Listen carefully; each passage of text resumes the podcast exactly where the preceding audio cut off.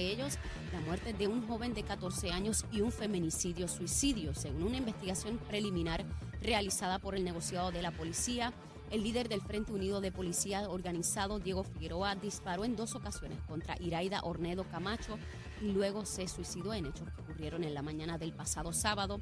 Según datos del Observatorio de Equidad de Género, con este suman 59 los feminicidios en lo que va del año, de los cuales 14 son clasificados como íntimos son aquellos asesinatos de mujeres a manos de personas con las que sostuvieron una relación de pareja. Y por su parte, la Procuradora Interina de las Mujeres, Madeline Bermúdez Sanabria, aseguró que actualmente su agencia y otras trabajan con programas de adiestramiento y asistencia para prevenir actos de violencia extrema por parte de miembros de la policía. Y en temas internacionales, el caos y la incertidumbre para los venezolanos en México han marcado la primera semana de la nueva política migratoria de Estados Unidos que contempla su deportación inmediata a territorio mexicano si cruzan irregularmente por la frontera terrestre.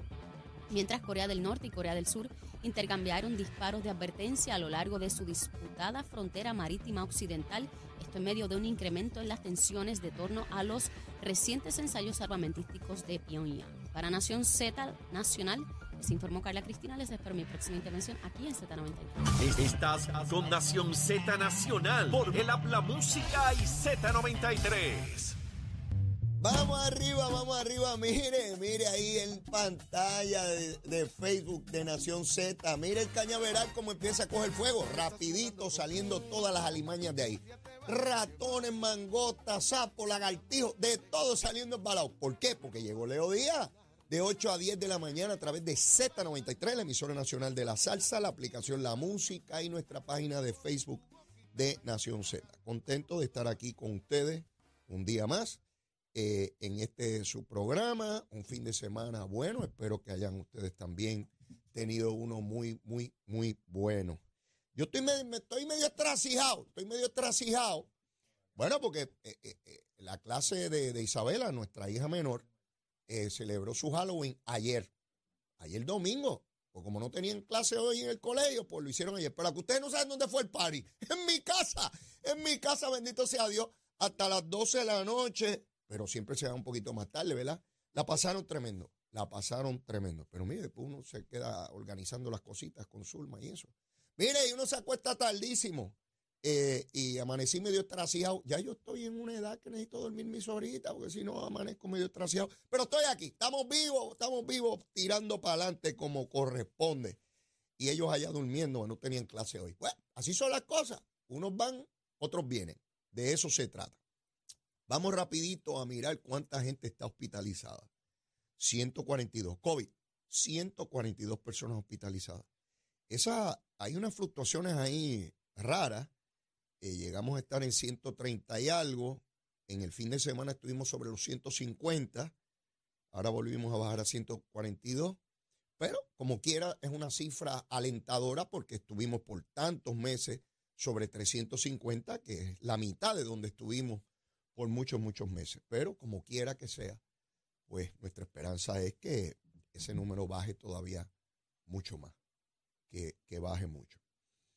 Eh, en el fin de semana se produjo un asesinato o suicidio eh, y estamos hablando de que el presidente de FUPO, que es eh, Frente Unido de Policías Organizados, eh, Diego Figueroa, le dio muerte a una mujer y luego se suicidó. Estamos hablando de un líder gremial de la policía de Puerto Rico. Otra vez, estamos ante este, esta tragedia que ocupa nuestra sociedad y en tantas otras sociedades. No somos los únicos en esta situación. Lo que pasa es que distinto a otras, yo creo que en Puerto Rico eh, se hace un gran esfuerzo, que todavía falta mucho, por supuesto, para tratar de erradicar esa mentalidad machista, donde los hombres entienden que, muchos hombres todavía, demasiado muchos, entienden que la mujer es un artículo, es una prenda, es un objeto y van desde el abuso físico, emocional, hasta la muerte. Eh, increíble la cantidad de mujeres que mueren a manos de, los hombres en Puerto Rico y, ese fue el caso. ese fue el caso este fin de semana, esta mujer eh, de nombre Iraida Ornedo deja dos jovencitas huérfanas, dos niñas preciosas. Vi las fotos y uno se estremece, se estremece porque son tragedias que bueno, uno se pregunta cómo podemos dar hacia atrás. No podemos dar hacia atrás. El suceso ya ocurrió. Es cómo evitar que sucedan. Y como he dicho en tantos otros programas, probablemente hay alguien viendo o escuchando el programa que pueda ser víctima de eso. Si usted entiende que la relación que usted sostiene es peligrosa, de ordinario deben ocurrir indicadores. No me atrevo a decir que en todos los casos, ¿verdad? No, no me atrevo a decir eso. Pero de ordinario deben haber unos indicadores que apunten a que hay una violencia que, que no es sano, que no es, que no es saludable, a veces hay personas que entienden que el ciclo de violencia que viven es normal. Y, lo sé porque he tenido la oportunidad de dialogar con, personas que, dicen, no, pues que eso es así. No, no, no es así. No, no tienen por qué recibir insultos, eh, agresiones físicas o verbales. Así que eso no, eso no es normal, no lo es. Eh, no sé cuál es el caso de esto que ocurrió, pero indistintamente de eso, no hay razón alguna, alguna, ninguna, ninguna, para que un hombre le dé muerte a una mujer. No la hay, no la hay. Este, ya tendremos oportunidad de saber más detalles sobre, sobre esta situación. Pero otra vez, a todas las mujeres eh, que entiendan que están viviendo una situación peligrosa que podría desembocar en una tragedia, eh, hay muchas, muchas organizaciones que brindan ayuda incluyendo la Oficina de Asuntos de la Mujer, pero hay tantas otras organizaciones también que proveen esa ayuda. Búsquela, búsquela, por favor, búsquela antes de que sea tarde. Bueno, vamos a hablar un poco sobre Luma, Lumista, Lumera. Sí, hay que dedicarle unas palabritas, unos sonetos. Viene una prosa, una poesía, una cosita. ¿eh? Como si fuera Neruda. Vamos allá. Mire, a las 5 de la mañana, cuando verifiqué por primera vez, habían 2.267 abonados sin energía, de 1.468.228, que son los abonados de energía eléctrica. En ese momento, más o menos las zonas se distribuían casi igual, excepto Carolina, que tenía solamente 20 abonados que no tenían energía. Imagínese usted, solamente 20. ¿Cómo fue cambiando eso? Quiero darle alguna data para que se percaten de cómo se van rompiendo algunas cosas y cómo hay fluctuaciones en cuanto a los abonados sin energía. Ese dato que les di fue a las 5 de la mañana. Hoy, como a las 7 y cuarto, ya yo estaba acá en los estudios, verifiqué otra vez y de 2.267 subió a 18.704. Y dije, pero ¿qué rayo pasó de las 5 de la mañana a esta hora? En solo, en un tiempo tan breve, ¿no? El problema mayor estaba en San Juan, 15 mil no tenían energía. De los 18 mil, 15 mil estaban en San Juan. Quiere decir que algo se fastidió en San Juan que provocó que un montón de abonados no tuvieran eh, energía. Cuando yo digo un montón, miren de lo que estamos hablando. En San Juan hay 253 mil abonados y solo 15 mil no tenían energía, pero no, no pueden ser 15 mil porque deben ser menos, ¿verdad? Pues verifiqué antes de comenzar el programa y de 15 mil bajó a 4.820. ¿Dónde está el mayor problema ahora? En Ponce, que hay 2.094 sin energía. ¿Por qué me tomo tiempo en darle esta información? Porque es importante ver cómo opera Luma. No porque lo diga Jaramillín, no porque Luis Raúl ande con gorrita nueva. No, no, no, no. Es cuántos abonados no tienen servicio. Es sencillo, es la manera más elemental de saber si está dando un buen servicio o no Luma, ¿verdad? Por ahí viene una folloneta. Sí, ustedes saben que yo les adelanto la folloneta. ¿Con qué tiene que ver? Que están todos estos grupos diciendo que el 30 de noviembre, que es cuando hasta ese momento dura un contrato supletorio, le llaman, un contrato supletorio eh, de Luma con el gobierno de Puerto Rico y que hay que meter presión para que Luma se largue el 30 de noviembre. Van a venir con eso. Ya están convocando marchas, mítines, tertulias, eh, están ofreciendo sandwichitos de mezcla, están este, bizcochitos, están ofreciendo de todo para que vayan a las manifestaciones, ¿verdad? Este, para que vayan a formar el revolú en Fortaleza, en el Capitolio, en la plaza, en las playas, en el condominio, por todos lados. Porque estos sectores van a querer dar la impresión de que Luma se va a ir el 30 de noviembre. Mire, si Luma desapareciera hoy, no el 30 de noviembre, hoy, hoy, hoy, ¿quién rayo va a administrar eso? Luis Raúl. Vamos a trepar a Luis Raúl como un lagartijo en los postes a, bregar con los cables. Jaramillín. Jaramillín no brega con cables, no se equivoque. A él lo que le gusta es ser líder gremial. Él está allá mariposeando y cobrando los chavitos de las cuotas. Él no se trepa en los postes. Jaramillo no se trepa en postes. No, no, no, no, no. Lo de él es estar en la oficinita con aire acondicionado y cobrando a los chavitos. La cuotita, chavitos, chavitos, qué buenos son. Seguro, bien chévere. Y no se cree que Jaramillín va a estar metido en los montes eh, montando cables cuando venga el viento y se caigan los postes. No, señor, no, señor. Él va a estar buscando los chavitos. Para eso le pagan en la Unión, los chavitos. Y yo soy líder del gremial. Y yo me paro allí, lucha sí, entrega no, lucha. Dame la cuotita, nene, para seguir gritando la cosita. Que si no, si no hay chavito, no, no. Si chavito no corre la bicicleta. Y dicen que por chavo brinca el mono, eh. Yo no sé, dicen algo ahí de un mono. No sé si el monito de Santurce. Pero lo cierto es que van a ver de sectores de opinión pública también. Sí, analistas en radio, en televisión, en prensa escrita. Los van a ver a todos gritando. Van a ir calentando. Yo le llamo eso calentar la calle. Cuando usted va desarrollando un discurso que va creciendo, que va aumentando, de forma que cuando llegue el momento climático, usted tenga la mayor parte de la opinión pública esbozando la idea suya. Esto lo hacen también los partidos políticos. ¿ah? Cuando van a hacer actividades, van calentando la calle.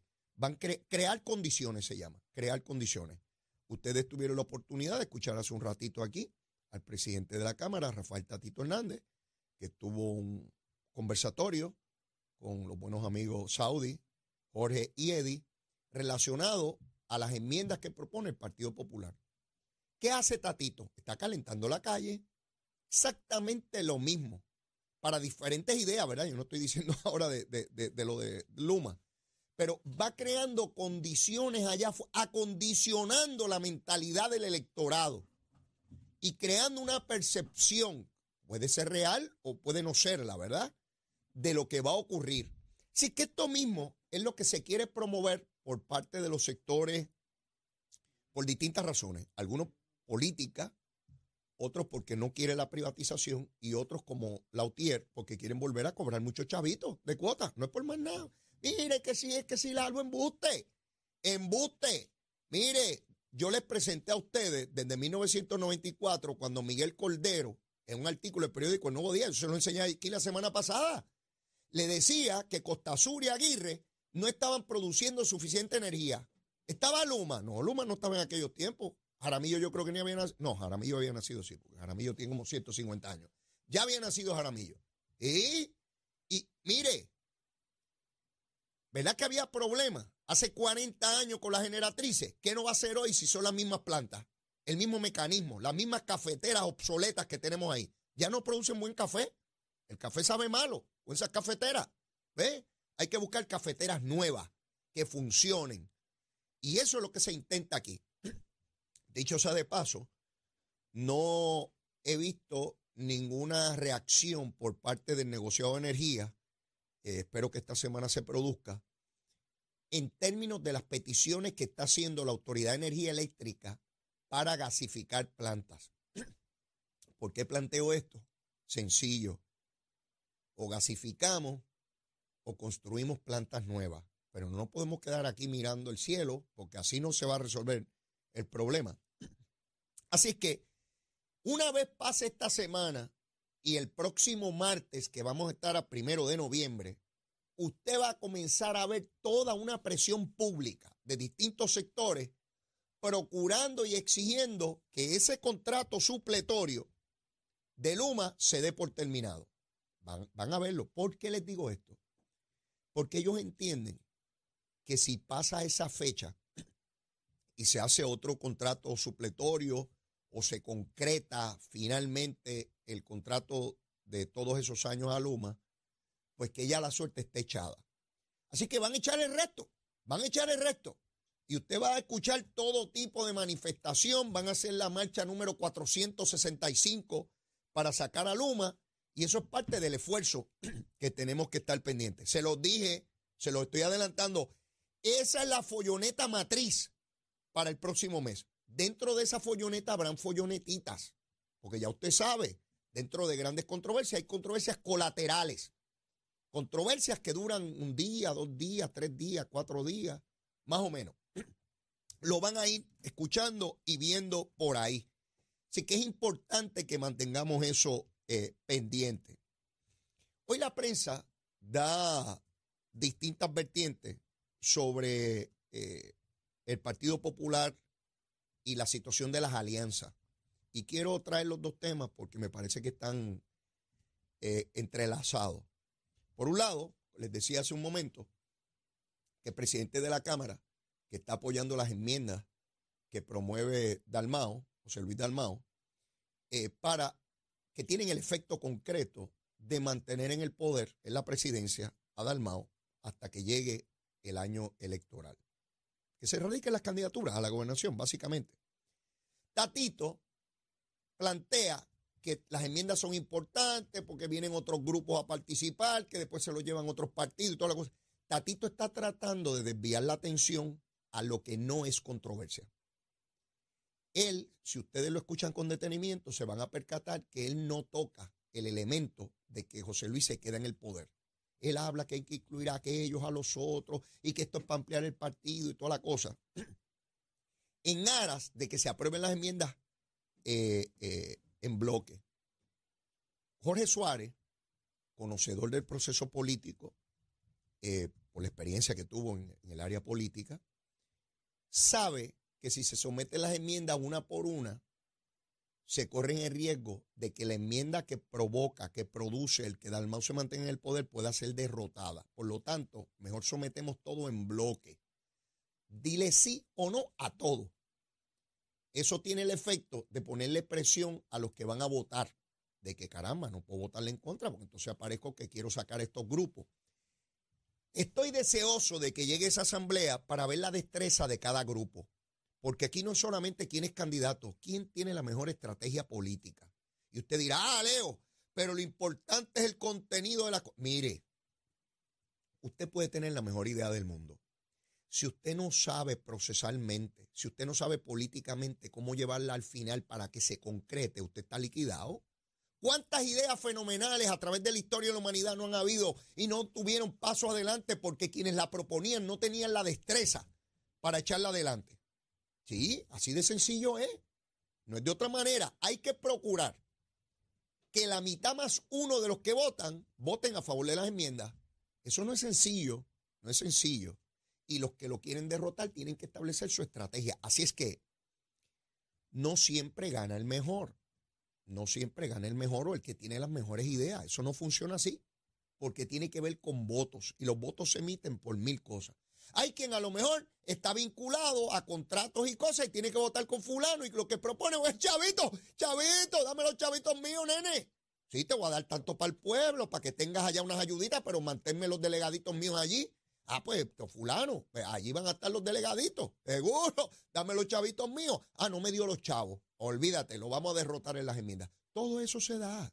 Todo eso se da. Pero mire, tengo que ir a una pausa y luego de la misma quiero seguir adentrándome en este tema porque quiero hablarles también de las supuestas alianzas que la prensa reporta hoy, que está ahí que lento eso de las alianzas, que los partidos minoritarios, que tan lento este, la cosa esa de darse besitos en el cutis, pero lo vamos a evaluar después de la pausa, llévatela, chero. En Cabrera Ford, más inventario y descuento siempre. ¿Lo quieres? Lo tenemos. Cabrera Auto. Buenos días, soy Carla Cristina informando para Nación Z Nacional. En el tránsito continúa la congestión en la mayoría de las vías principales de la zona metropolitana, como la autopista José Diego. Entramos desde Riegondo hasta la zona de Puerto Nuevo, igualmente la carretera número 2 en el cruce de la Virgencita y en Candelaria, en Tuabaja, la 165 en la intersección con la PR22 en Guainabo, la PR5 a la altura de la intersección con la carretera número 2 en Bayamón, la avenida Lomas Verdes entre la American Military Academy, la avenida Ramírez de Arellano, el expreso Valdorio de Castro, desde la intersección con la avenida Sánchez Vilella hasta el área del aeropuerto y más adelante también cerca de la entrada al túnel Minillas en Santurce. Igualmente el ramal 8 y la avenida 65 de Infantería en algunos tramos en Carolina, las carreteras 177 y 199 en la zona de Cupé y el expreso de Trujillo Alto en dirección a Río Piedras, la autopista Luisa Ferré entre Montelledra y el área de Villanevares y más al sur en Caguas y la 30 entre, en Urabo y en la confluencia con las carreteras PR52 y la 1 en Caguas. Más adelante actualizo esta información para ustedes. Ahora pasamos al informe del tiempo.